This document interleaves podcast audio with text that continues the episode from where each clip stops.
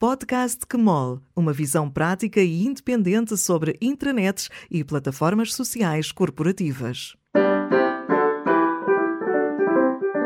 Olá, o meu nome é Ana Neves e este é o 27 episódio do Podcast Kmol, Série B.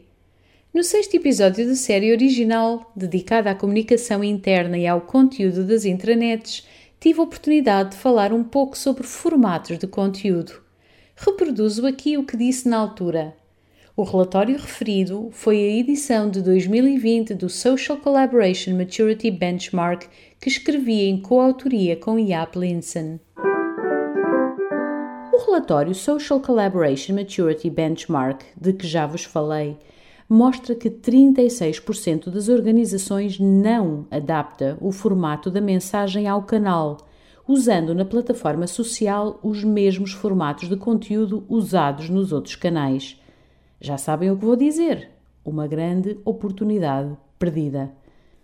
Graças às suas características e ao conjunto de funcionalidades que trazem consigo, as plataformas permitem apostar noutros formatos de comunicação.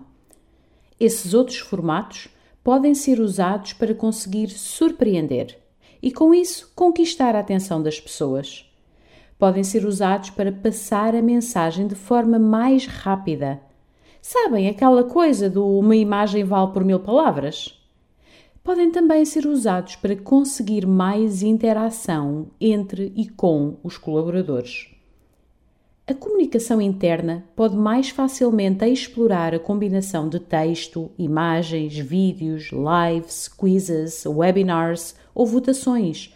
E mais do que isso, pode usar todos estes formatos num espaço onde as pessoas têm a possibilidade de responder, comentar, interagir, acrescentando elas próprias, através das suas reações, valor e interesse à comunicação. Mais ainda, as equipas de comunicação interna podem adotar uma postura de maior diálogo com a organização, justamente porque o envolvimento dos colaboradores deixa todos a ganhar.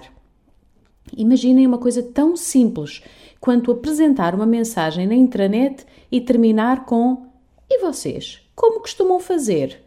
Ou então, e vocês? Conhecem outras empresas onde já se faça isto? É uma coisinha tão simples que, dependendo da cultura da organização, no início pode parecer estranha e não gerar muitas respostas por parte dos colaboradores, mas que, com o cuidado certo, pode mudar a dinâmica da vossa plataforma. Se gostou deste episódio, partilhe-o com colegas e amigos e, se ainda não o fez, subscreva o podcast Kemol nas principais plataformas. O podcast Kemol é uma criação da Neumann, é produzido por Daniela Azevedo e a música é de André Silva.